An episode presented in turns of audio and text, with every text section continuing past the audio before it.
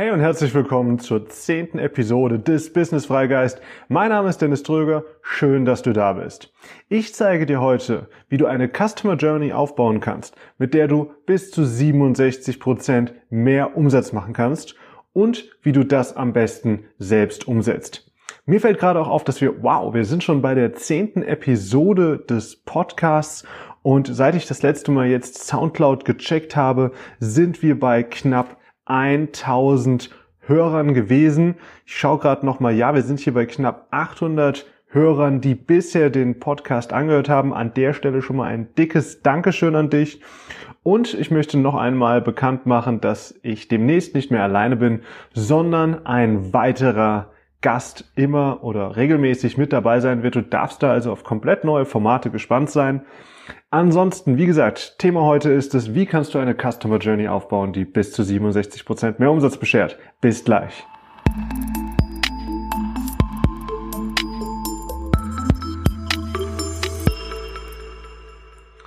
Zunächst einmal fragst du dich vielleicht, was ist überhaupt eine Customer Journey und warum hilft sie dir sogar dabei, im Schnitt 30 Prozent mehr Umsatz zu machen und mir hat sie sogar geholfen, 67 Prozent mehr zu machen, nachdem ich sie ordentlich optimiert hatte. Am Montag war Online-Marketing-Montag und da hatte ich das bereits erwähnt. Da ging es darum, wie eine Supermarktstrategie aussieht. Eine Supermarktstrategie ist sozusagen das perfekte Beispiel für eine Customer Journey. Du gehst in den Supermarkt hinein und das erste, was du siehst, ist die frische Theke. Diese frische Theke soll dir symbolisieren, dass es darin frische Waren gibt und dich zum Kauf animieren und dir ein positives Gefühl geben. Dabei wird gleichzeitig dafür Sorge getragen, dass dich ständig und überall Musik begleitet.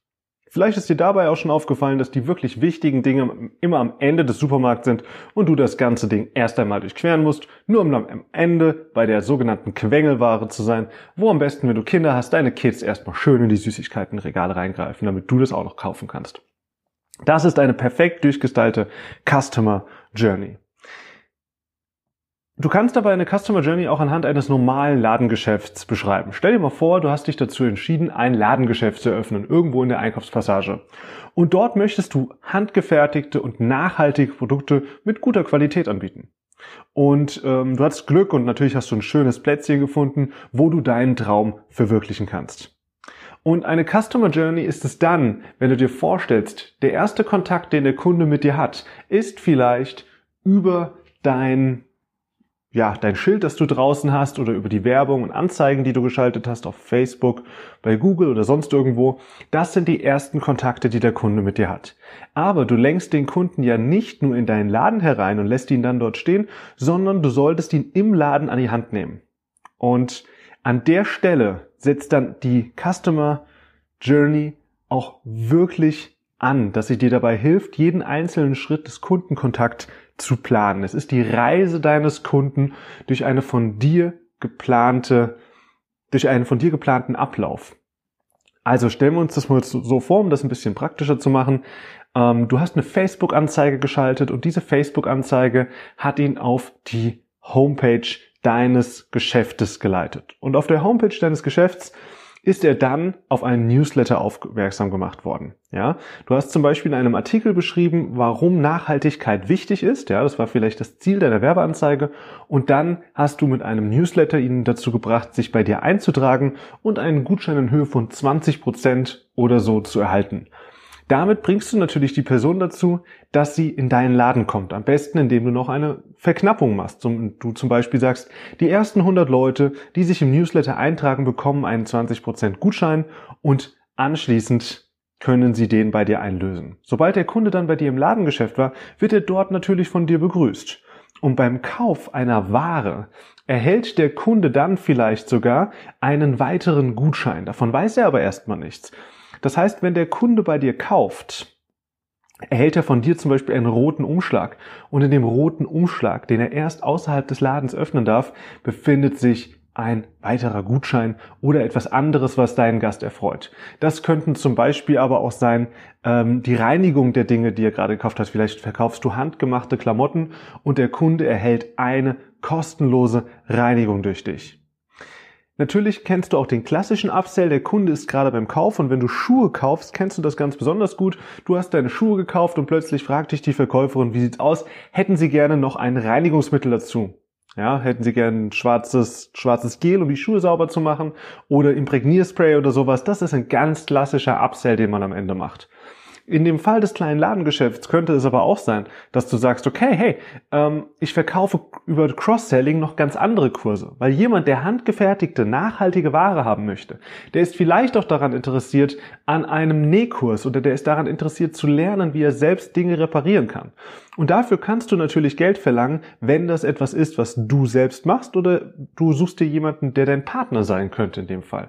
Also überlege dir bei der Customer Journey, wer ist vorgeschaltet und wer ist nachgeschaltet von dir. Denn auch Leute, zum Beispiel, wenn du die Customer Journey wir haben ja bei der Facebook Marketing Anzeige angefangen. Du könntest genauso gut aber auch in Bio-Supermärkten werben, weil du kannst davon ausgehen, dass dort das Klientel ist, was deine Dienstleistung so, sowieso kaufen möchte. Und so kann eine ganz einfache Customer Journey aussehen, mit der du deinen Umsatz problemlos steigern kannst. Die Frage ist also immer, was kannst du an Dienstleistungen oder an Gimmicks drumherum noch anbieten, was noch oben drauf geht? Denn viele Verkäufer ignorieren, dass der, dass der Käufer dann im größten Geldausgeben Modus ist, wenn er bereits das Portemonnaie zückt. Du kannst also mit einer guten Customer Journey hast du deinen Kunden wie den Fisch an der Angel und du kannst ihm wirklich einen Mehrwert dadurch bieten und natürlich auch dazu bringen, mehr Geld auszugeben. Als kleine Aufgabe heute habe ich für dich, wie du vorgehen kannst in fünf einfachen Schritten, wie du eine Customer Journey für dich und dein Geschäft planen kannst. Erstens, schnapp dir einen Stift und ein DIN A4 Papier, ein Flipchart oder Whiteboard. Anschließend, zweitens, malst du alle Kanäle auf, und damit meine ich wirklich alle, auf, mit denen ein Kunde auf dich aufmerksam werden kann.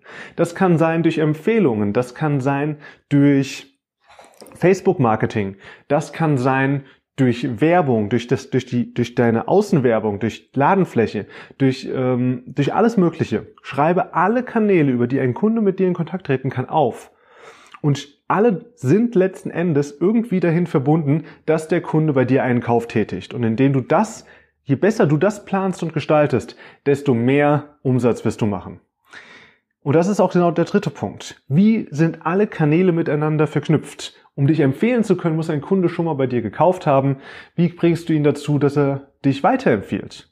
Und du kannst deine Customer Journey auch überprüfen, wo lässt du den Kunden vielleicht bereits von der Angel, wo das gar nicht nötig ist. Und wie ich es bereits gesagt habe, die Supermarktstrategie funktioniert problemlos, wie du in Supermärkten siehst. Und als fünftens, als Extra-Tipp kann ich dir geben, das ist das Kontaktformular, was viele auf ihrer Homepage haben. Das Kontaktformular sollte bereits einen nächsten Handlungsschritt aufweisen. Zum Beispiel, dass der Kunde dazu aufgerufen wird, sich auf deiner Facebook-Seite rumzutummeln und dort ein Like zu schenken. Das könnte eine Option sein. Oder du bietest ihm ein kleines Mini-Produkt an, wo du weißt, das könnte seine Probleme lösen. Zum Beispiel als Digitalagentur kann ich dort anbieten, die zehn schlimmsten Fehler, die Sie bei der Wahl einer Digitalagentur machen können. Oder drei Schritte, mit denen Sie eine gute Digitalagentur finden und bis zu 80 Prozent der Kosten sparen. Das sind alles Möglichkeiten, mit denen Sie dort argumentieren können. Und heute als ja, Kleinigkeit extra sozusagen noch ist mein Learning der Woche. Und eins der wichtigsten Learnings, das ich diese Woche habe, ist für mich, dass wir als Unternehmer und Selbstständige lernen müssen, manchmal einfach nur zu atmen und zu lernen, dass das eine ganze Menge Probleme löst. Als Unternehmer müssen wir lernen, dass also in der Ruhe liegt die Kraft.